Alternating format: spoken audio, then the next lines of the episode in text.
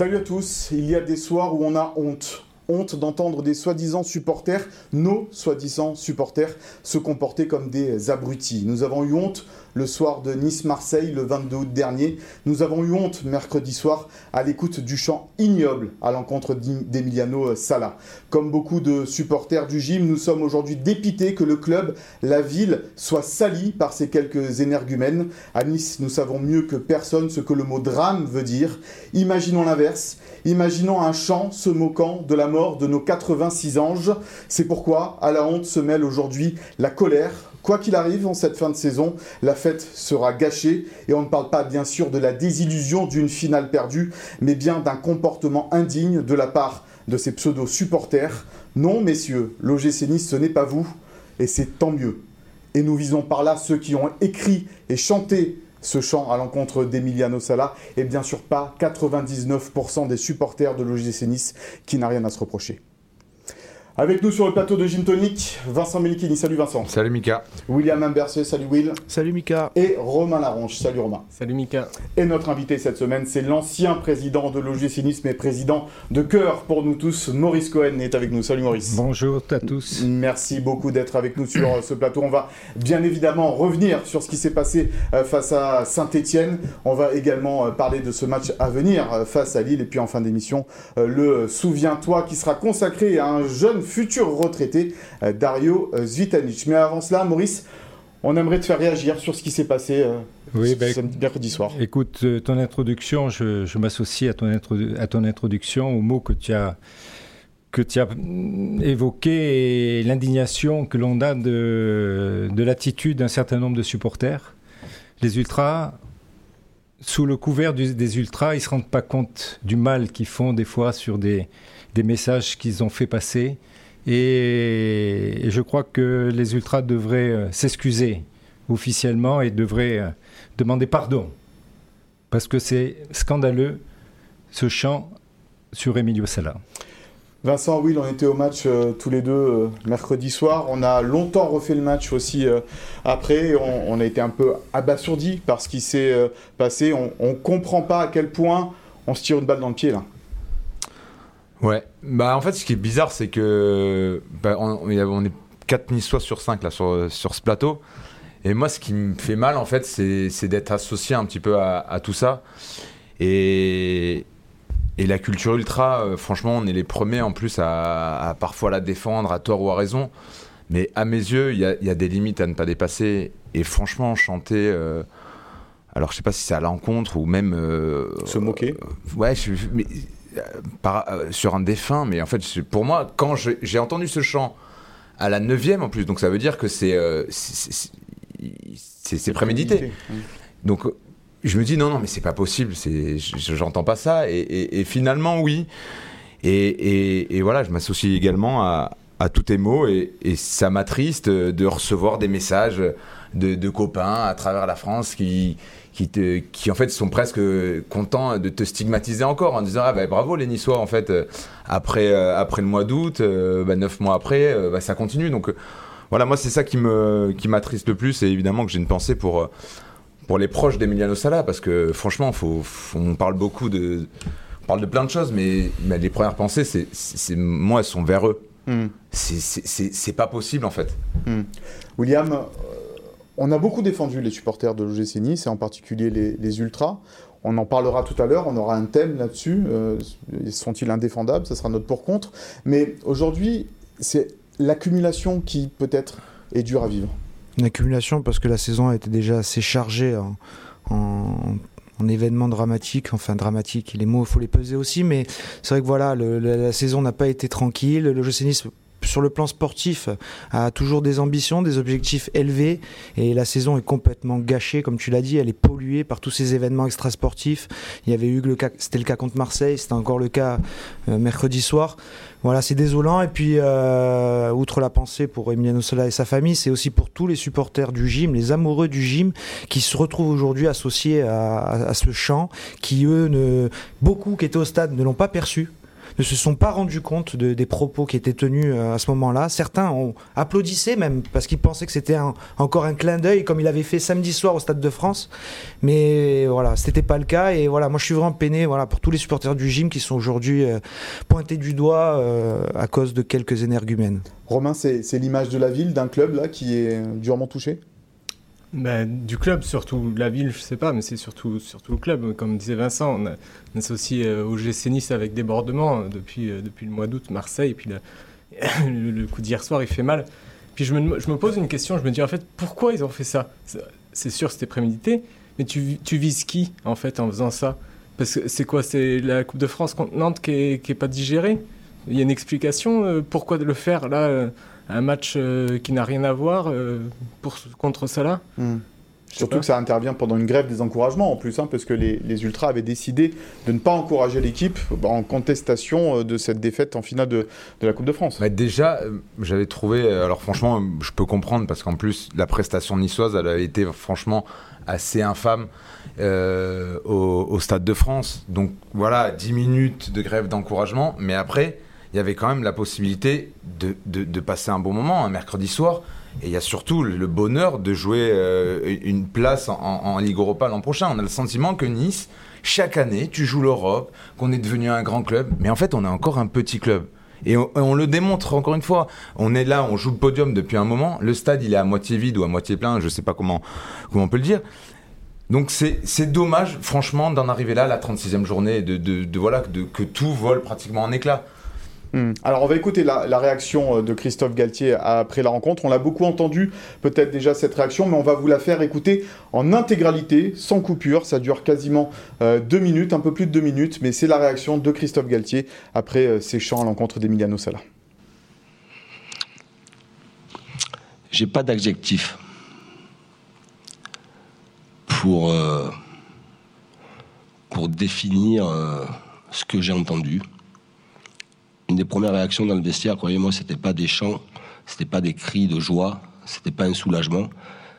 C'est ce que les joueurs ont entendu. Et euh, je sais que le club est intervenu à travers un communiqué. Et au nom de mon vestiaire, de mon staff technique, de mon staff médical, de mes joueurs, je, on tient à présenter nos excuses à la famille d'Emiliano Salah, des excuses aussi au FC Nantes. Et je. On peut entendre beaucoup de choses dans un stade. Mais souvent, on dit ces derniers temps que finalement, euh, les tribunes, je parle de quelques personnes, mais des personnes qui ont quand même chanté assez fort. Il y avait quelques personnes, mais il n'y en avait pas que trois. Pas que trois. Et s'ils ne sont pas contents, ils n'ont qu'à se présenter au camp d'entraînement. Je leur dirais la même chose. On dit que les tribunes sont les reflets de la société. Si c'est ça notre société, ben, croyez-moi, on est dans la merde. On est vraiment dans la merde. Et ce que j'ai entendu, c'est inadmissible. Mes joueurs ont été. Euh, on, a chambré nos joueurs. Euh, euh, je veux bien. Il y a eu des insultes aussi sur Madame Frappard. Jusqu'à preuve du contraire, elle ne nous a pas fait perdre la finale. Nous l'avons perdu la, finale. Et je ne vois pas ce que vient de faire la mémoire de quelqu'un qui est décédé dans un accident tragique euh, et euh, quoi je sais pas je, je pour moi c'est surréaliste. Et euh,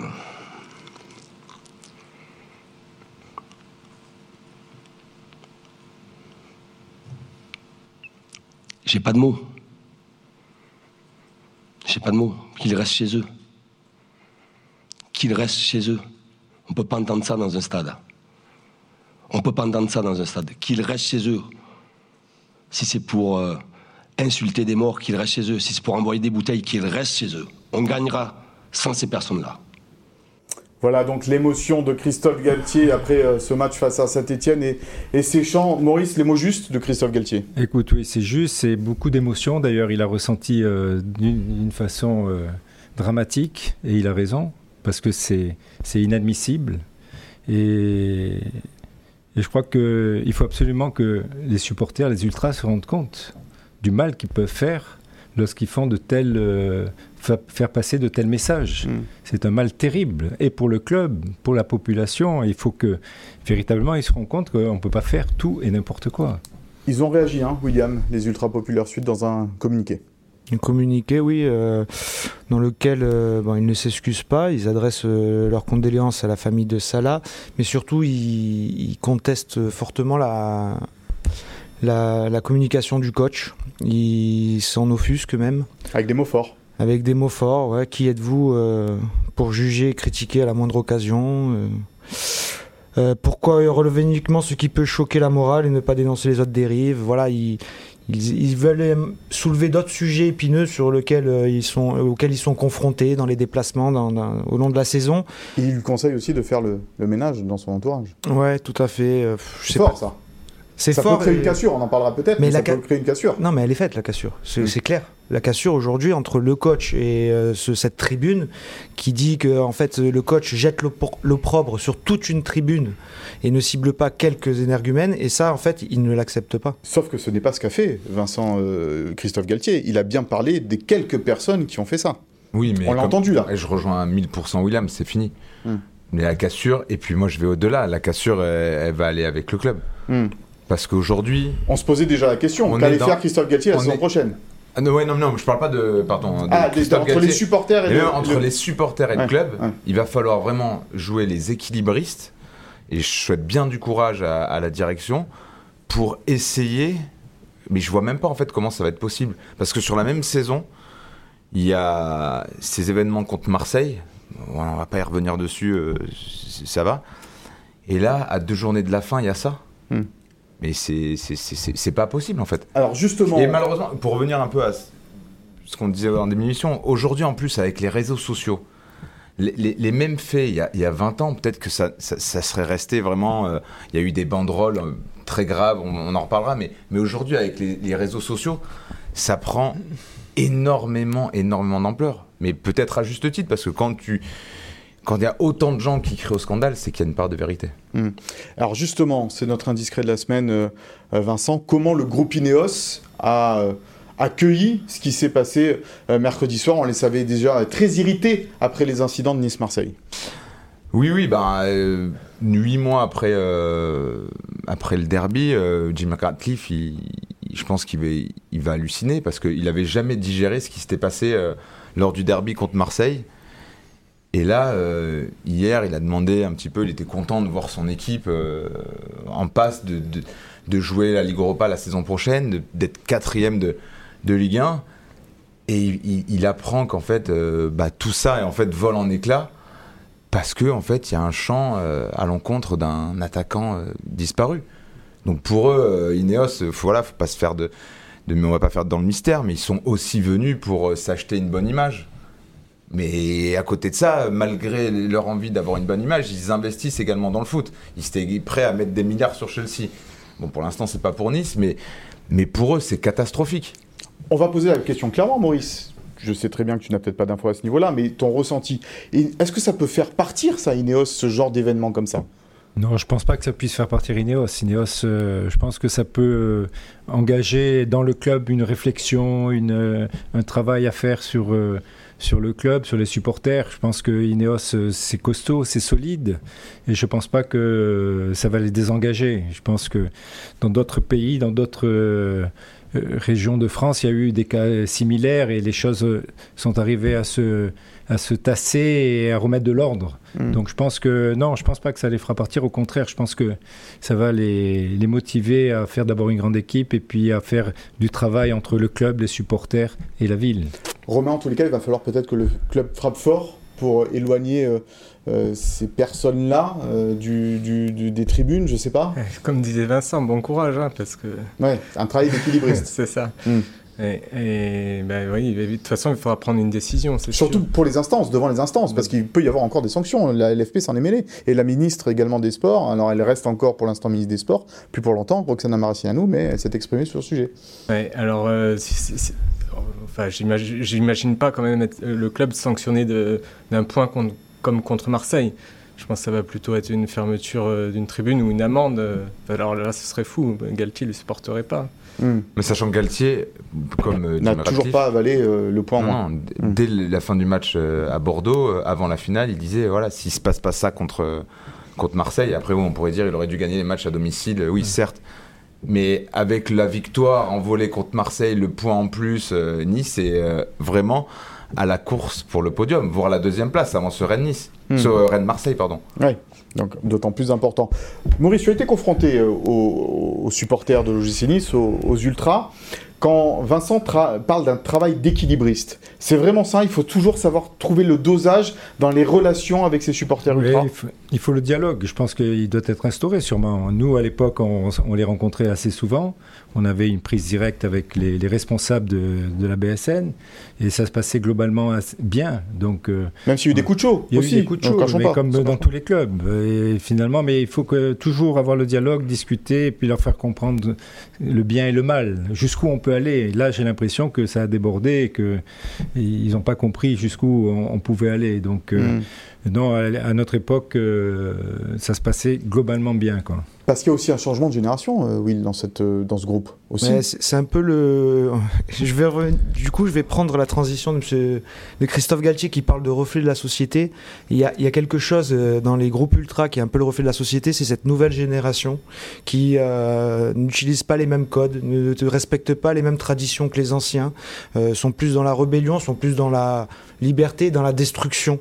Et donc c'est là qu'un groupe qui a 37 ans d'existence, euh, les Ultras La Populaire Sud existent depuis 1985, il y a quatre générations qui, qui se mêlent là-dedans, et la dernière génération n'est pas à l'écoute des anciens, et ça crée des tensions, ça crée des débordements qui ne sont pas souhaités par les responsables, ça ça respecte pas non plus le dialogue, les échanges entre le club et les responsables de groupe, et ça crée forcément des, voilà, des tensions et des événements que- qu'on- incontrôlables. Et pour juste en revenir sur les sanctions, la question qui se pose, c'est sur le cadre légal, qu'est-ce qui peut être fait? Parce que euh, c'est un chant, ok, c'est euh, c'est de l'humour noir, mais il y a Comme il y a eu d'autres dans d'autres tribunes. et surtout, il n'y a, il y a pas d'insulte, il n'y a pas de haine, il n'y a pas d'incitation à la haine. Et donc, est-ce que, au niveau D'un point légal, de vue légal. hein. voilà, Mm. est-ce que c'est condamnable? La question se pose. Il y a juste une petite chose quand même, parce que quand tu dis que les jeunes sont peut-être moins contrôlables, le, le mec qui va jeter une, une bouteille euh, sur paillette, ça peut être un coup de sang, un coup de chaud.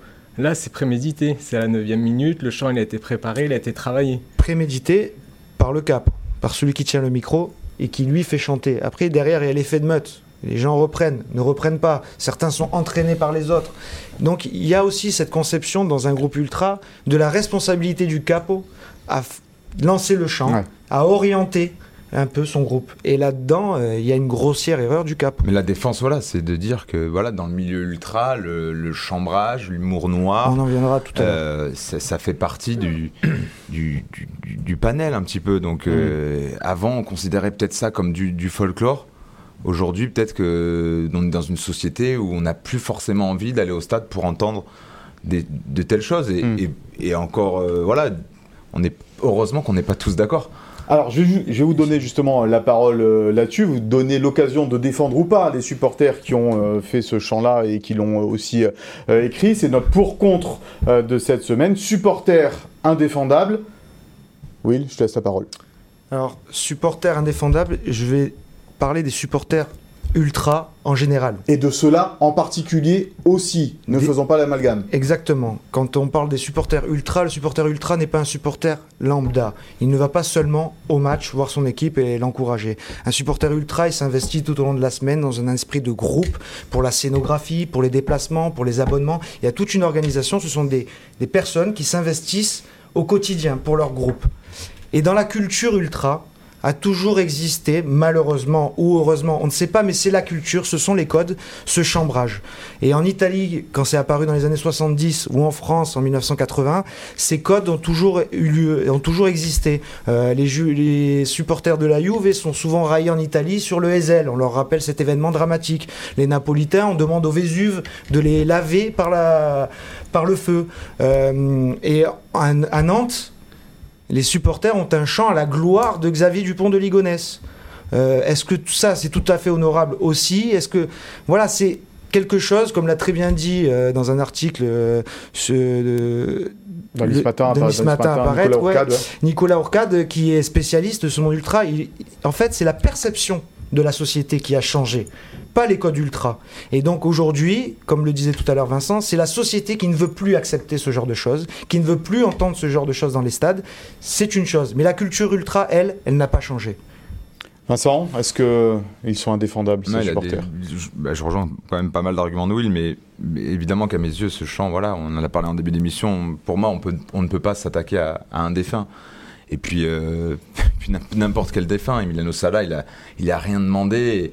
Et, sa famille je pense, euh, évidemment, et puis surtout, je pense aussi à tout, bah, évidemment à sa famille, je me répète, mais aussi à tous les Argentins qui ont porté le maillot de l'OGC Nice, qui doivent aussi se sentir Sali aujourd'hui. Et Dieu sait si on a eu une relation particulière avec ce pays. Je pense à Darius Vitanic, je pense aussi à Walter Benitez qui lui était juste devant. dans son dos. Au moment où on entend ça. Moi j'aurais bien aimé nous voir euh, peut-être en Argentine. non, c'était pas dans son dos d'ailleurs, c'était en face de lui. Mais voilà, j'ai Renato Sivelli, Darius Vitanic euh, et, par le passé Pancho González. On avait vraiment. Il y a un lien entre la Côte d'Azur et, l'Argentine. Donc voilà, c'est pour ça qu'à mes yeux, évidemment que c'est euh, c'est indéfendable. Et c'est dommage parce qu'on critique souvent, euh, à raison, hein, les joueurs quand ils réalisent pas de bonnes performances. Et celle contre Nantes, on va en parler plus tard, a été vraiment calamiteuse. Mais, mais moi, j'ai pas le sentiment qu'aujourd'hui, les supporters niçois, et notamment la Populaire Sud, réalisent une grande saison. Où il parlait de, de, tout ce qui était, euh, voilà, tout ce qui est tifo, euh, même ambiance. Aujourd'hui, à part lors des gros matchs, il n'y a pas une ambiance exceptionnelle à l'Alliance. Et si on fait le bilan, mais ils ont pratiquement pu jouer contre leur équipe que pour leur équipe. Parce qu'au final, ça fait beaucoup de points en moins. Une image quand même qui est aujourd'hui euh, vraiment, vraiment bien entachée. Donc si les joueurs par moment doivent se remettre en question, et ils ont, ils ont réussi à le faire à la mi-temps de ce match contre, contre Saint-Etienne, il y a aussi une prise de conscience à avoir au sein des groupes, et notamment au sein de, de, la, de la Populaire Sud. Parce que, pour, à mes yeux, c'est pas ce qu'on attend de ce groupe-là, qui est l'un des plus grands groupes ultra en France, et on attend davantage. Hmm. Oui, Maurice. Non, mais c'est peut-être le, bon moment pour le club de, euh, de, revoir un petit peu, de discuter avec les supporters pour redéployer une nouvelle stratégie. Hmm. Je pense que c'est le, bon moment pour le club parce que des choses qui sont pas belles, on peut tirer des conclusions et essayer de travailler pour essayer d'améliorer. Et de, donc il faut qu'il y ait le dialogue qui s'instaure. Il faut que, revoir les, responsables de la Brigade Sud. Il faut discuter avec eux. Il faut qu'on arrive à, véritablement recréer une dynamique autour du club. Mmh. Peut-être qu'on est candide, mais avec Will, on, a grandi au Ré. On était euh, collégiens, lycéens. Et par bonheur, en plus, c'était l'époque où Maurice était président. Il est avec nous sur le plateau là. C'est quand même, on éprouve un vrai sentiment de fierté. Et moi, je me rappelle cet immense tifo Ré, nous sommes fiers de vous. rien que d'en parler, voilà, ça, c'est magnifique. Et puis on a grandi aussi, euh, le capot, c'était quand même euh, quelqu'un qu'on regardait avec énormément d'estime, qui savait aussi parler foot, parce qu'on aimait l'ambiance du, stade du Ré, mais on aimait aussi le ballon, parce qu'on aimait euh, connaître les, les, joueurs, tout ça. Donc aujourd'hui, c'est aussi cette culture-là peut-être qu'il faut retrouver par les foot, par les jeux, parce que mm. c'est vachement important. Et, et, pour revenir au capot de notre époque, voilà, euh, tu vois, on l'a. On, l'écoutait, on le vénérait presque, mais il y avait du respect. Mm. Romain, euh, Will disait un truc important, ils n'ont pas su évoluer, les groupes ultra, avec la société qui, elle, est en train d'évoluer. Tu penses que c'est par cela aussi qu'on va assister à de plus en plus de confrontations comme ça entre groupe ultra et une société qui ne tolère plus ces débordements? Bah, À ce moment-là, on, on, peut élargir le débat et ça, ça se voit dans tous les milieux. tu, vois bien, il y a euh, les mouvements MeToo, enfin, sur Twitter, il y a beaucoup de choses qui passaient il y a peut-être 10-15 ans qui ne se passent plus aujourd'hui. Hmm. C'est pas propre au foot. Alors forcément, euh, euh, Est-ce qu'on ne devient pas un peu budibon quand même sur cette histoire, diable, hein, sur cette histoire en particulier, j'ai du mal à non du mal à prendre ce parti. Hmm. Mais c'est ce qu'on disait tout à l'heure, c'est l'écho médiatique qui est porté, même sur les réseaux sociaux aujourd'hui, à un tel événement. Il y a 20 ans, un tel chant, euh, il n'y avait que ceux qui étaient au stade qui l'auraient entendu, se faisait une opinion pour, contre, pas content, content, hmm. et ça s'arrêtait là. Aujourd'hui, il y a toute la France qui en parle, la ministre des Sports qui vient euh, commenter. Euh, voilà, tout le monde s'approprie ce problème-là et sans avoir peut-être tous les tenants et les aboutissants. Je n'apporte aucune caution, mais ce n'est pas euh, les Niçois qui se sont inventés euh, mercredi soir avec ce chant qui, se moque de la mort de quelqu'un. Dans la culture ultra, ça a toujours existé, malheureusement, mmh. ou pas. Mais après, la bien-pensance, elle a, elle a bon dos, parce que je pense que vraiment, là, autour de, de ce chant-là, ça fait quand même l'unanimité. Tout le monde 99% du pays est, est outré. Scandalisé. Mm. Alors qu'à côté, il y a eu des chants euh, qui, ont, qui peuvent, aux yeux de certains, paraître ignobles à l'encontre de Stéphanie Frappard. Euh, il y a quelques années, on arrêtait les matchs dès qu'il y avait un chant homophobe. Mais là, en l'occurrence, euh, voilà, sur le plateau, si on fait un sondage, tout le monde va trouver ça abject. Hmm. Donc voilà, c'est tout. Et on n'est pas d'accord. euh, C'est comme ça. Voilà. bah, c'est triste, ouais, ouais, c'est dommage. triste. Parce Ouais. que on va parler, en- on va parler foot aussi. Oui, c'est ça. Maintenant, on va parler. c'est que franchement, la saison, elle est, elle peut être encore belle. Elle peut être encore bonne. Et justement, voilà ce qu'on pouvait dire donc sur euh, cette affaire euh, entre Nice et Saint-Etienne et Séchamps à l'encontre de d'Emiliano Sana. On va parler foot, effectivement, euh, messieurs, et revenir sur cette belle victoire quand même de l'OGC Nice. Il ne faut pas l'oublier. Euh, euh, 2-0, euh, Will, cette équipe niçoise a su revenir 4 à 2. Incroyable. À la mi-temps, on ne pensait pas. hein. Ah non, pas du tout. ah non, vu le scénario du match, euh, franchement, euh, on sentait pas de réaction. euh, C'était vraiment une équipe qui, qui s'effritait. On, on sentait pas de révolte sur le terrain, même dans les comportements. Et puis, il sort sorti du vestiaire euh, transfiguré. Euh, je pense que Todibo l'a dit lui-même, il, il a pris la parole après avec Dante. Le coach a aussi pris son, sa petite tablette, a fait des ajustements tactiques avec Mario Lemina, avec les, les excentrés, et puis ça a porté ses fruits. Il y a eu une vraie révolte euh, dans l'aspect euh, mental, mais aussi dans l'aspect sportif. On n'a jamais vu autant d'occasions. Et de buts aussi. et de buts, et de buts. Donc, je pense que franchement, cette deuxième mi-temps, elle peut apporter quelque chose, un nouvel élan pour les deux matchs à venir, parce qu'ils voilà, ils ont, ils ont vu qu'ils étaient capables de réaliser une mi-temps avec quatre buts et des actions. Vince, tu te souviens du, du but assez incroyable de Melvin Barr et peut-être de l'erreur aussi un petit peu de, du gardien euh, stéphanois Paul Bernardoni? En tout cas, c'est cool, on retrouve des sourires, l'ambiance est plus légère. on va se détendre un petit peu. On a eu du mal à se détendre ces dernières heures. Mais ouais, Melvin Barr, euh, ce qui est dommage, en fait, c'est que le seul match où on a attendu une révolte, euh, c'est peut-être au Stade de France, elle, Oui. elle- elle- Elle est pas elle venue. n'est jamais, jamais n'est jamais venue. arrivé. Mais, euh, mais c'est pas une surprise aussi de voir cette équipe réagir. Euh, là, en l'occurrence, ils étaient vraiment euh, le nez euh, dans, le, Dans le gazon. Dans le gazon et, et c'est ce, ce petit Melvin Barr qui avait été euh, convaincant aussi euh, au Stade de France. Il a perdu le malheureux un duel, c'est celui qui mène au but. Et après, c'est pas une surprise de voir Andy Delors euh, sonner la révolte parce que c'est à l'image de sa saison. Mm. Il fait pas tout bien. Techniquement, ça sera jamais l'attaquant le, le plus fin et le plus délicat.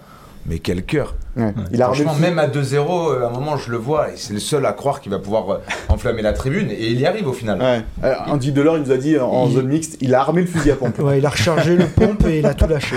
Non, mais c'est euh, voilà, il est, il est même dans ses déclats, il est frais. Puis c'est vraiment ça. On sent que c'est un garçon qui, qui, qui donne tout.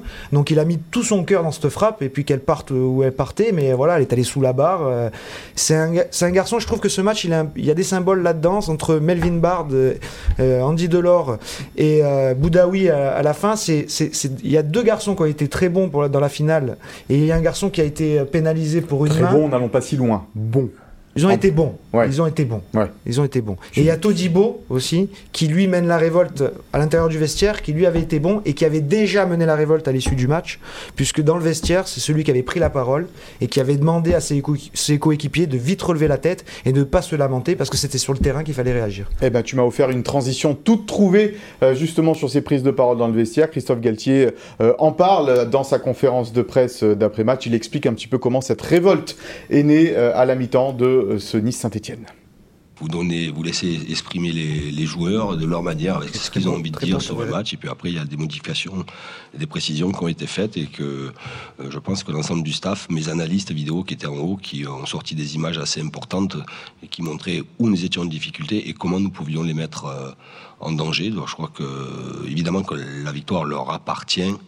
Euh, bien, euh, bien évidemment, ils se sont euh, non pas surpassés, mais il y a eu un supplément d'âme, il y a eu euh, euh, l'envie de ne pas clôturer la saison.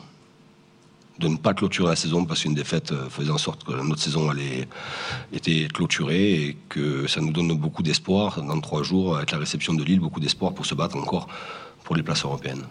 Voilà, se battre euh, pour les places européennes, c'est ce que espère évidemment, et c'est bien évidemment le Nice qui est toujours dans le coup pour se battre pour ces places européennes, pardon, avec cette quatrième place.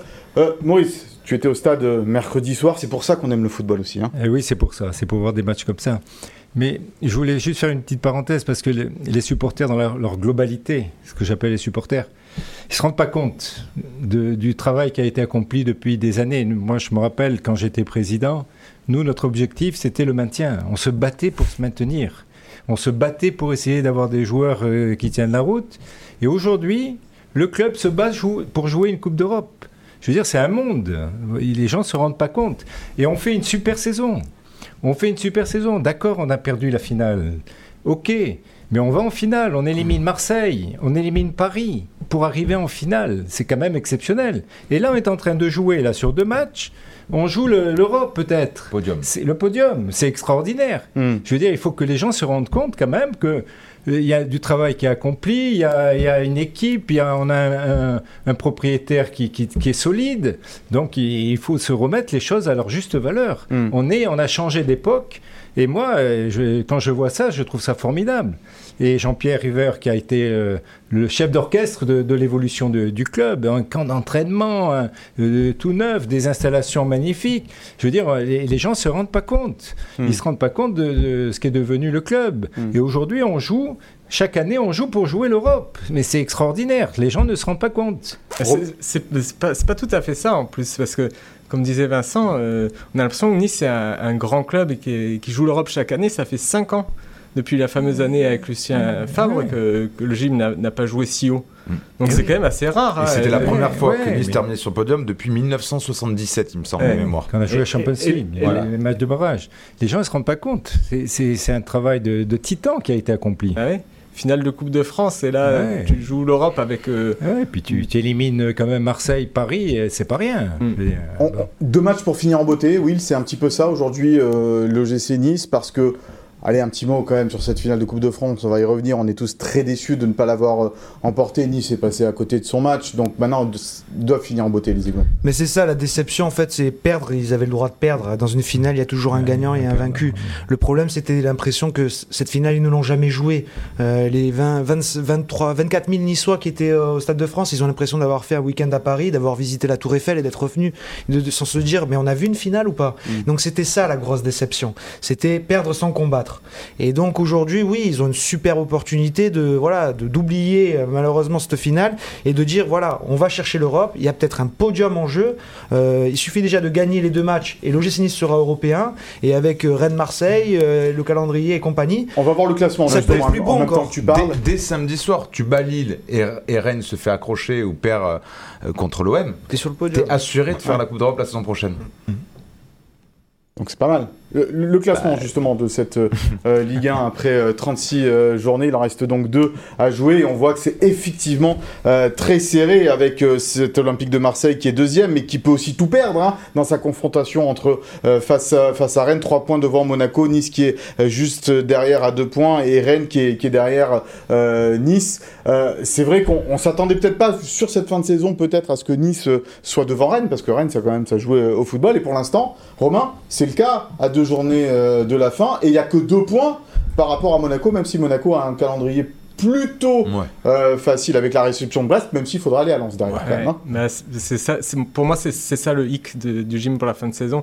C'est que Monaco est sur 8 victoires. Il joue Brest et à Lens, qui pour moi, ils n'ont plus rien à jouer. Enfin, Lens, euh, pour moi, quelque Ouais, chose mais à jouer. devant son Mais, public euh, le cœur qui, met, ouais, qui mettent et dans 5 ses points matchs sur Marseille, Ouais. le podium, je ça va être compliqué. Oui, mais on- bon, il, il y a au moins la quatrième place On à. pouvait penser ça de Nantes hier, hier contre Rennes et Ouais, après, il faut, jouer, faut ne- jouer les deux matchs à fond. hein, réserve souvent des surprises. hein. Hmm. Troisième place, quatrième place, Vincent, on en a beaucoup parlé euh, cette saison. Ça- D'ailleurs, quelle serait la meilleure place? Parce qu'on sait que troisième place, euh, c'est un peu, euh, excusez-moi l'expression, un bâton merdeux, quoi. Ouais, la plus haute. Parce Mm. que la dernière fois que Nice a fini troisième, ils ont eu la... euh, Nice a eu la- le bonheur d'éliminer l'Ajax Amsterdam et d'aller jouer Naples. Mm. Donc voilà, dans l'histoire du club, Rien euh, tu vas ça. pas dire Ouais. mais rien que pour ça, hein, rien que pour nous, on a envie de d'aller à- de, de voyager encore. Mais, oui, il faut toujours viser la, la, la plus haute marche. Et, et puis euh, qui sait, euh, peut-être que Ineos. euh, S'ils sont pas désabusés d'ici là, ils vont se dire bon, on a la possibilité de jouer avec des champions. Il y a que 4 matchs, donc faut y aller. C'est le moment de, D'autant plus qu'avec l'apparition de la C4, euh, ces barrages pour la troisième place, c'est plus éliminatoire complètement. Ouais. Euh, À l'époque, l'Ajax avait été éliminé Éliminé de toute compétition. toute compétition, Ouais. ce qui n'arrivera plus. Mm. C'est-à-dire que même si vous perdez les barrages, vous serez quand même reversé en Ligue Europa, et si vous gagnez, euh, vous allez en Ligue des Champions. Ouais. Donc euh, c'est plus euh, une, compéti- une, une place où on peut tout ou rien avoir. Maurice, qu'est-ce qu'il manque aujourd'hui dans cette équipe de l'OGC Nice pour franchir un cap? Alors, je ne vais pas parler du, du- du sportif, moi je, je parle simplement du club. Oui, du club, je te parle du club. Ouais. Bah, Il y a un travail qui a été énorme, qui a été accompli, je t'ai dit tout à l'heure, par euh, Jean-Pierre et, et Julien Fournier. Je veux dire, depuis des années, ils ont amené le club euh, là où il est, ils ont, fait, ils ont trouvé les actionnaires qu'il fallait, ils ont trouvé les... Je veux dire, c'est exceptionnel. Moi, je, man- je pense qu'il manque euh, une pièce au puzzle de, de ce club. Il manque un directeur sportif. Voilà, ça, j'ai ce sentiment. Julien Fournier fait du très bon travail, c'est un bon euh, directeur général. Le président, c'est un super président. Et Jean-Pierre, il manque, je pense, euh, articuler un directeur sportif qui est capable à un moment donné peut-être de se mettre en opposition avec l'entraîneur pour lui dire certaines choses. C'est ce qu'on avait vécu nous avec, euh, avec euh, Roger Ricard, c'est ce que vivent dans d'autres clubs où le directeur sportif a, a quand même son mot à dire des- de temps en temps et qui, lui, euh, va aller chercher les joueurs qui correspondent à, à la volonté du coach et à la façon de jouer du coach. Parce qu'il y a Voilà, des désaccords hein, aujourd'hui. Euh, bon, Vincent, c'est que Julien Fournier et Christophe Galtier, aujourd'hui, il y a, il y a de vrais euh, désaccords, il y a de l'opposition. Oui, ça Mais peut. aujourd'hui, c'est vrai que Christophe Galtier, lui, euh, ça fait plusieurs mois qu'il aimerait euh, pouvoir compter sur la présence de Luis Campos à ses côtés. Euh, ce qu'on a pu récolter ces derniers jours, c'est que euh, entre Campos et Fournier, déjà, ce, sera- ce sera pas, ce ne sera pas compatible parce qu'ils ont tous les deux un petit peu le, alors pas le même profil, mais euh, Les mêmes prérogatives, peut-être. Non, Et- il faut et- remettre les. Je, je pense que c'est le Les bon- égaux de côté Il faut non, c'est le bon moment pour euh, re- réorganiser le club. Je Ouais. veux dire, c'est le bon moment de se mettre à table. Julien Fournier, c'est un super directeur général, c'est un très bon euh, gestionnaire. Il a, il a prouvé à Nice, à Marseille et ailleurs, donc il n'y a pas, il y a pas de souci de, souci de Julien Fournier. Mais le directeur sportif, c'est- c'est un autre rôle. C'est pas, on peut pas tout, tout mettre dans, dans un seul homme. Et C'est un autre rôle avec euh, des discussions qui peuvent euh, être amenées avec le président, avec le- l'entraîneur. Je veux dire, c'est un, un rôle différent. C'est pas le rôle du directeur général. William, d'accord avec euh, le président Cohen, il manque un, un directeur sportif dans cette équipe de, de, de l'OGC Nice, un homme proche du terrain? C'est ce que est censé faire Julien Fournier. Donc aujourd'hui, si on, il faudrait Si qu'il on en parle, c'est si un manque peut-être alors. Il non, mais il a, il a trop de casquettes. C'est trop de Il casquettes. peut-être- était, il y a il peut-être était ça, directeur du, du football. Maintenant, c'est le mot à la mode. On voit ça dans le directeur du football. C'est directeur de Lausanne, directeur. C'est pas possible. Je veux Et dire, un homme, il peut pas se couper en, il en n'est- 10. hein. Il n'est plus à, Lausanne aujourd'hui, il ne s'en bon. occupe plus. Mais Euh, on peut donc- pas se couper en 10. Je veux dire, c'est un super mec. Il n'y a pas de problème là-dessus. Je veux dire, moi, je ne mets pas en cause. Au contraire, je le connais bien. On a travaillé quand il était à Marseille. On a fait des transferts avec lui. Donc, c'est un super mec. Mais un directeur sportif, ça a une autre vocation. C'est la vocation de- d'animer la cellule de recrutement, bien entendu, qui est importante. Mais ça a aussi le rôle, des fois, d'aller discuter avec le coach et pour affirmer certaines choses et de discuter avec lui et, et d'avoir des oppositions constructives. C'est pas des oppositions négatives. hein. Il y tient, le président Cohen, à son directeur sportif. Non, il est tient, mais ça s'entend, hein, c'est clairement. Mais est-ce que les gens en place aujourd'hui sont euh, ac- accepteraient de partager euh, les casquettes? Euh, J'en suis pas sûr. Hmm. Alors, il y a ce match à venir, donc, euh, mon cher Romain, contre Lille, euh, samedi soir. L'ambiance, on l'imagine, sera quand même assez particulière euh, dans ce match, mais c'est un match qu'il faut à tout prix gagner face à une équipe complètement démobilisée. Surtout ne pas relancer Jonathan David. Bah, là, il y a tous les ingrédients pour, gagner. Les Niçois étaient dos au mur à 0-2 contre Saint-Etienne. Tu te réveilles, tu, mets 4 buts. Euh, tu, tu sais que tu as deux victoires et tu es assuré d'être européen. Tu joues une équipe qui a plus rien à jouer, qui, a- qui reste sur 4 défaites en 5 matchs. Si tu gagnes pas ce match-là, tu auras des regrets euh, jusqu'au bout. hein. Ouais, qui est quasiment en vacances, hein, cette équipe Ouais. lilloise. Euh, Will, on va passer à la compo probable euh, de ce Nice-Lille et de cette équipe de, de l'OGC Nice. Est-ce que tu peux nous dire s'il va y avoir des, des surprises dans le 11 de départ, même si c'est assez compliqué, parce que euh, voilà, trois matchs en, en une semaine, quoi. Oui, des surprises, euh, non, peut-être une rotation. En revanche, euh, euh, pas pour les gardiens. Donc euh, Benitez euh, sera euh, très probablement dans le but. Euh, à droite, à commencer par Lotomba qui pourrait retrouver une place. En plus, Dani Luc est sorti euh, mercredi soir avec euh, des petites douleurs à la cheville euh, sur un, contact en première mi-temps. La défense Todibo Dante, ça, ça ne bougera pas. Melvin Bard à gauche, ça ne devrait pas bouger non plus. Il a fait confiance juste après la finale. Il a, on l'avait déjà dit, une longueur d'avance sur Jordan Amavi dans la concurrence. Et au milieu de terrain, Boudaoui qui a fait une bonne entrée, qui a marqué, qui pourrait retrouver ce couloir droit pour redécaler Kluivert sur son côté gauche. Ça a bien fonctionné ça en deuxième mi-temps. Ouais, c'est son côté préférentiel. Ouais. Euh, Kluivert, c'est là où il peut rentrer sur son pied droit. euh, euh, bon, il centre pas au bout, mais au final, il revient sur son pied droit, il se recentre, il peut frapper, il peut. Donc c'est peut-être sa position préférentielle. Euh, Thuram qui retrouvera une place parce qu'il est aujourd'hui indispensable Ah oui, à l'OGC Nice. Euh, Rosario qui va souffler un peu. hein. Rosario qui devrait souffler, Ouais. ouais. Et avec Mario Lemina qui a été plutôt cohérent mercredi soir. Et c'est devant, oui, que Evan Guessant pourrait avoir enfin une opportunité. C'est moi qui t'ai forcé un petit peu à mettre. euh, Alors Oui, forcé mais- non, mais qui t'ai suggéré Evan Guessant dans le Je, 11. je l'avais ce. ce Vous avez pas ce- lu ce- Dolberg Non, non, ça, je pense Dolberg, euh, je pense qu'on peut le dire, il ne jouera plus jusqu'à la fin de saison. Euh, c'est terminé. Autant. D'ailleurs, c'est la première fois le, le malheureux. Mais d'ailleurs, après, oui, il n'a pas volé, mais qui, à l'annonce des, des équipes contre, contre cet Il s'est fait il, siffler. il s'est fait siffler. hein. Euh, vaut mieux pour lui qu'il ne joue plus parce que ça serait triste de le voir finir sur des sifflets à chaque fois qu'il touche le ballon. Euh, du coup, Evan Guessant, ouais, qui a toujours fait des bonnes entrées. Le coach l'avait dit en amont de la finale. euh, après la finale, il aura euh, forcément euh, des, des possibilités de jouer. Et euh, je pense qu'il mériterait aujourd'hui de débuter aux côtés de Andy Delors, qui est euh, Mais l'incontournable. il a fait une bonne entrée. ouais. Qui Ouais. Contre Saint-Etienne encore. Oui, oui, Evan, Guessant, encore. ouais, il fait une bonne entrée. Il obtient Ouais. un bon coup franc, il percute tout le temps, il a du culot. euh. C'est c'est un joueur de la, de la formation, euh, Maurice Evan Guessant. Ce qu'on peut regretter peut-être aujourd'hui dans cette équipe de l'OGC Nice, c'est qu'il y ait peu de jeunes joueurs qui montent au final dans cette formation, alors que de ton époque, quand même, on peut le dire, il y en avait quand même pas mal qui montaient. Ouais. Même pas assez, mais pas mal quand même. C'était pas mal quand même. C'était pas mal parce qu'on n'avait pas d'autre solution non plus. Ouais. hein. Financièrement, on était coincé. Donc, euh, euh, quand euh, un club est coincé, il donne euh, Sa chance aux jeunes. Souvent la chance aux jeunes. Ouais. Ouais, non, ça, ça fait partie de la formation. Ça, c'est un autre débat. Ouais. Pour Ouais, T'as vu lequel- des difficultés, toi, un petit peu avec euh, la formation. oui, la formation. Même maintenant, je suis pas du tout d'accord avec leur stratégie de, de formation. C'est-à-dire. bon, c'est un autre sujet. Ah, bah, tu peux y aller, je vais euh, pas rentrer là dans. C'est trop long. À l'époque, c'est. Kamel Larbi qui vous avait sauvé un but Kamel à Ajaccio. Kamel, il y avait. Qui avait été à la C'est ça. Il y avait Loris, il y a eu, euh, on a eu pas mal de joueurs, Pamaro, Scaramosino. euh, Scaro, euh, Scaramosino. Scotto, Padovani. Et Alexis il y a beaucoup- Bosetti, bien sûr. Mais ouais, il y a beaucoup de joueurs qui ont été formés, qui, ont, joué à, notre époque et qui étaient formés au club. Et c'est c'est très bien comme ça, mais c'est un, un- un challenge encore différent. De la formation, c'est encore un autre sujet. On te fera revenir pour parler Ouais, de, ça la formation. ouais, si tu veux.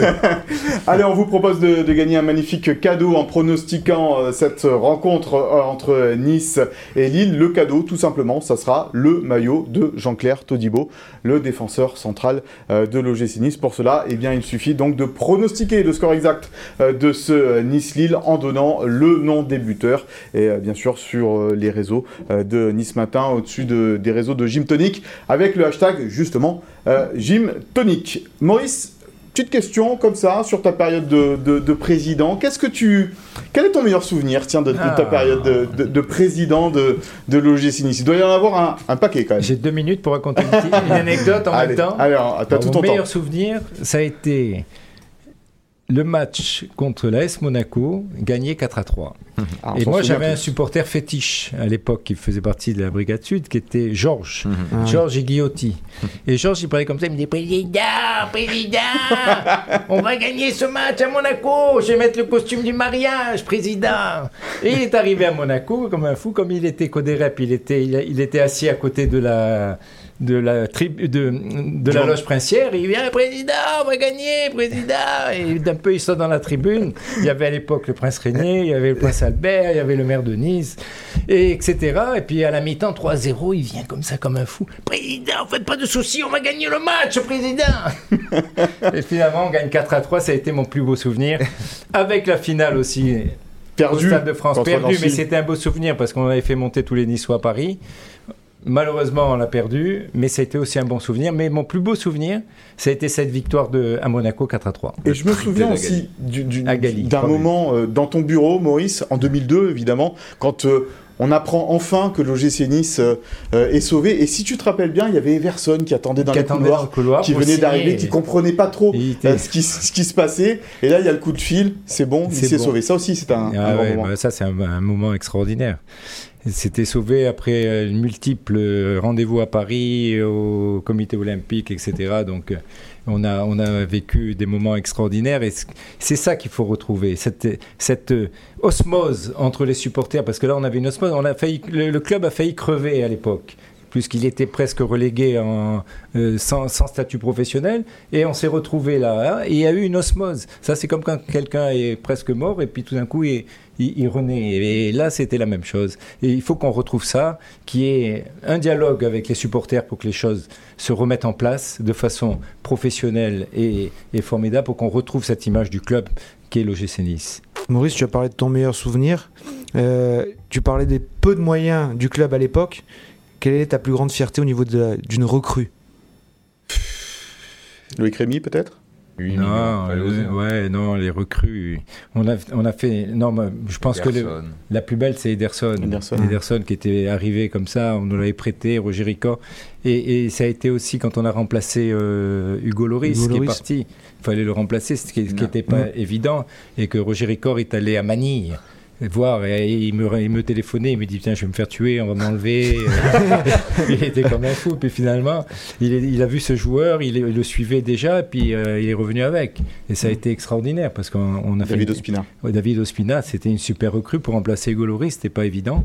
Et donc, on, non, on a, on a vécu de belles choses. C'est pour ça que ce club, moi je suis très attaché au club.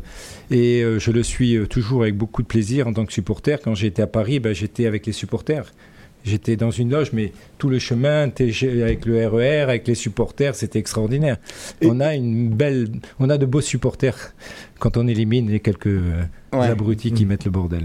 Et, et l'entraîneur qui t'a peut-être le, le, plus marqué ah, L'entraîneur qui m'a le plus marqué, c'est Antonetti. Fred, Fred oui. Antonetti, c'est un homme extraordinaire. C'est un mec qui est plein de culture, qui, est, qui vit le football, qui dort avec. On lui avait installé dans le garage la vidéo, il voyait tous les matchs, il regardait à l'époque, il dormait pas, il était et tous les matins à 8 heures du matin, on buvait le café ensemble avec euh, Roger Ricor et on discutait de, de l'équipe, des joueurs, de ce qui allait, ce qui allait pas. Il y avait aussi une osmose à, à ce niveau-là, donc euh, c'était de bons moments passés avec lui et en plus un homme très très intéressant. On parlait tout à l'heure des relations entre Christophe Galtier et Julien Fournier, les désaccords qu'il peut y avoir entre un directeur du football, directeur sportif et entraîneur. Tu as connu ça aussi entre Roger Ricor et Gernot Rohr. Comment le président fait entre les deux? Parce qu'il a évidemment sa fidélité envers son entraîneur, sa fidélité entre son, son directeur sportif. Comment on se place? Ah, c'est pas facile. c'est pas facile. Donc, c'est toujours le dialogue. Il faut de dialogue tout le temps. Moi, je suis un homme de dialogue. Donc, euh, et puis, à un moment donné, il faut trancher. Et voilà, et ça fait partie de, du rôle du président. Il faut éliminer un peu le, le côté euh, amical et personnel, et il faut voir l'intérêt du club. Parce que tu avais voilà. viré Garnotror. Et voilà, il faut mmh. trancher, il faut savoir trancher à un moment ou à un autre. Vous donner des conseils un peu des fois parfois, Non, non, non, pas du tout. Jean-Pierre, c'est un ami, donc euh, en, très amical, mais on est souvent ensemble, mais on parle jamais de, moi, je ne pose pas de questions parce que je trouve que ça s'est déplacé. Euh, lui, euh, je ne lui en pose pas. On en parle, je dis ce que je pense des fois. Mais, euh, tu l'as dit pour le directeur sportif? Je lui ai dit pour le directeur sportif mmh. qui manquait quelqu'un à, à, ce rôle. Mm. Mais c'est sans, sans, vouloir critiquer le, ce qu'il ce qu a fait jusqu'à présent, parce qu'on a fait de, de, très belles affaires. Il hein, ne faut pas oublier tout ce qui a été fait euh, par le passé avec euh, Julien Fournier. Et... Mais on a évolué. Voilà, on, est, on, on, passe une étape, et quand on passe des étapes, eh ben, il faut se structurer encore mieux. Vous, vous, qui avez connu le système D pendant des années, est-ce que vous, euh, vous êtes envieux des moyens d'Ineos C'est qu'est-ce que vous feriez? Euh, ah président aujourd'hui Je ne suis pas envieux, je suis très très heureux de ce qui arrive à l'OGC Nice. Au oui. contraire, je suis content. Nous, on se battait avec des, des bouts de ficelle, mais mmh. c'était sympathique aussi. Puis, on a, on a fait de très très belles recrues, on a fait de belles ventes, on a pu maintenir. Moi, mon objectif, toujours, c'était de maintenir le club en Ligue, en Ligue 1, parce qu'on était parti de loin. Et vous vous rappelez qu'avec nous, il y avait des clubs comme Le Havre, Sedan, Nancy. Aujourd'hui, ils ont disparu de la carte. Mmh. Grenoble à l'époque, ils ont disparu. Nous, on est là. 20 on ans, est là, 20 ans après, on est là. C'est la plus longue période de l'histoire du voilà. club. Et moi, mon objectif, c'était toujours le maintien, le maintien. C'était mon obsession. Qu'est-ce que vous feriez avec les moyens d'Ineos? Ah, écoutez, je sais pas. Est-ce que, est qu'une tête de gondole un peu chère comme ça? Parce que c'est ce que demandent un peu les supporters des fois aussi. Ah, pourquoi on met pas 40 millions sur un joueur confirmé? Est-ce que c'est possible ça, Nice? Moi, j'aurais fait... Là, mais là, je me mêle du sportif, ça me plaît pas. Je, je me mêle... La question est bonne. je me dessus. Je me mêle jamais du sportif. Allez, on veut un nom. Non, non, non, moi je trouve que quand on a un actionnaire comme euh, le groupe Ineos, qui est quand même une fortune colossale, on a vu les, les propositions qu'il a fait pour Chelsea, et qu'on est deuxième à la trêve, je pense que là, on aurait dû mettre le paquet pour faire venir deux trois joueurs euh, costauds. Ouais. C'est un peu le reproche qu'on a fait justement. Voilà. Après, il y a deux courants. Après, il y a le courant de se dire ça marchait bien. Marseille. Est-ce qu'on va pas euh, déstructurer l'équipe? Est-ce qu'on va pas Bon, après ça, ça. Marseille ça, ça se a pensé taper fort en prenant Bakambu et Colosinac. Et, et Lyon. Et Lyon C'est avec Fèvre. euh, Il n'y a, pas besoin de Et puis on verra à l'heure du bilan aussi Il y a où pas se trouveront euh, ces clubs-là, euh, comme l'a dit Quand on Christophe voit Lyon, euh, ce qu'ils ont fait, euh, il n'y a pas de règle. Ils font Fèvre. Ndombele, le Brésilien Tété, et à la finale, ils sont même pas européens à la fin de saison. Il n'y a, pas- euh, de règle. S'il suffisait d'acheter pour avoir des résultats. ça serait facile. Ça serait facile. Euh, on parlait tout à l'heure de Dario Zvitanic, mon cher euh, Vincent, et on a appris cette semaine qu'il allait prendre sa retraite, Dario euh, Zvitanic. Alors on a pensé que un beau souviens-toi autour de Dario, ça serait sympa. 37 ans, super Dario. une saison et demie à l'OGC Nice et une première pour l'éternité. hein, 17 buts en Ligue 1, des buts exceptionnels. Celui qui, qui met un petit pont. euh, On en voit quelques-uns hein, de ces buts. ça, c'est un but contre l'Olympique de Marseille, là où il élimine Mandanda, où il touche même pas le ballon d'une d'une simple feinte de corps. Et ouais, il y avait beaucoup d'affection pour ce joueur de la part des supporters niçois parce qu'il représentait un petit peu le. Je sais pas, alors peut-être qu'on est déjà nostalgique, mais le foot un peu à l'ancienne. de Zvitanic, ça allait pas très vite, mais c'était une gueule, des gestes de classe, son petit piqué euh, exceptionnel. Je crois que c'était contre Evian un, soir de, décembre, une victoire 3-2. Il y a cette euh, victoire contre le PSG euh, en début décembre en 2012, ça fait presque 10 ans. nice bat le, PSG de, avec Zlatan Ibrahimovic. Qui précipite d'ailleurs un peu la chute d'Ancelotti ce match-là. hein, Absolument, absolument. Et voilà, c'est 76 matchs euh, avec l'OGC Nice, euh, Dario Zvitanic. 36 buts, c'est euh, c'est voilà, c'est une, une partie de. Il n'y a pas beaucoup de joueurs qui ont joué 76 matchs et marqué 36 buts euh, à Ouais. l'OGC Nice quand même. Ouais, ouais, bah, bah, Balotelli, Balotelli on a eu la chance ces dernières années d'avoir de grands attaquants et, et, et Dario Zvitanic en fait partie. Et sa retraite, il l'a annoncé mercredi matin. Honnêtement, euh, je pense qu'on aurait tous préféré entendre un chant à la gloire de Dario Zvitanic qu'un chant euh, immonde. euh, Ah, tu nous remets dans le truc, là. Un compatriote argentin. Vincent. Donc euh, j'espère que ce garçon euh, aura l'hommage qu'il mérite. Euh, on a eu la chance, on est allé avec William euh, de, de le rencontrer en Argentine il y a quelques années. On avait passé un super moment avec Renato Civilli autour de d'un magnifique barbecue. Et euh, Dario, c'était euh, voilà, c'est aussi la, la classe à l'état pur. Ça, c'est son alors voilà, premier but. C'est ce que j'allais te dire, Will, ça c'est le, le premier but de l'histoire de l'Alliance Riviera, ça restera, marqué par Darius Vitalic. ça restera gravé pour l'éternité. Il est dans l'histoire du club. euh, cet attaquant, il- c'était formidable. L'Alliance, on découvrait euh, Cette les, photo, supporters découvraient un stade incroyable quand on sortait du rail, qui était un stade mythique. Mais là, c'était euh, l'Alliance, 36 000 places, et il y avait beaucoup de monde face à Valenciennes. Et Dario qui marque ce premier but. Et Dario, voilà, il- c'était l'Argentine aussi. Mhm. Ça, ça plaît dans le sud, on l'a dit tout à l'heure. L'Argentine, ça nous parle pour Pancho, pour plein d'images. Et Dario, qui arrivait de l'Ajax Amsterdam, qui avait ce, ce, ce- ce Ah, et puis une prestige. gueule. Et voilà, Gueule les de beaux star. gosses, voilà, une gueule. Et Un puis, couple aussi. Exactement. Oui, euh, Chez le début des réseaux sociaux, elle avait une- énormément d'abonnés. Dès qu'elle retweetait quelque chose sur le GC Nice, ça buzzait de- dans le monde entier. Mais Tout Dario, fantastique. C'était en- le gym avait trouvé un formidable ambassadeur en fait avec Dario et un formidable joueur et euh, à Ouais. jamais gravé dans l'histoire du club. Ouais, un peu à l'ancienne. Et Après sa première saison, il y avait eu tout un feuilleton. Il voulait, Ouais, il partira, voulait partira pas, Il voulait passer ouais. à la caisse, mais c'était normal. Et, et il y avait la Roma qui, qui le suivait. C'est avec le Ouais, président, ouais, c'était un peu tendu, mais c'était la, c'était la classe. C'est un peu la fin qu'on regrette ce départ Pachuca. euh, voilà. Bah, ça, quand on aime, on Je pense que même lui, mais même lui Mais ça- regrette ce départ euh, sous cette forme-là. Peut-être Bah, ça, aurait- c'était mal fini avec euh, Ouais. Claude Puel à, Mm. à- l'époque. ouais. On espère que s'il passe nous voir un jour, euh, Darius sur il a très envie, hein. ça fait des années qu'il veut revenir à Nice, c'est compliqué, il a deux enfants, deux filles qui ont euh, moins de 10 ans, euh, sa femme qui travaille en Argentine, c'est toute une, Mm. une, une aventure, mais il a très envie de donner le, le, le, coup coup d'envoi. de, de l'OGC Nice prochainement. Et, et recevoir l'aiglon d'argent, ou d'or, je sais plus, l'aiglon d'argent, enfin, euh, le, le trophée de l'ancien aiglon, voilà, plutôt. Ah oui. Euh, Maurice, transition encore une fois toute trouvée, puisque samedi soir, c'est à ton tour de recevoir ce trophée. Je sais pas si c'est le bon moment. hein. Mais je serai accompagné, quand même, parce que j'y tiens, parce que c'est un de mes, mes meilleurs souvenirs.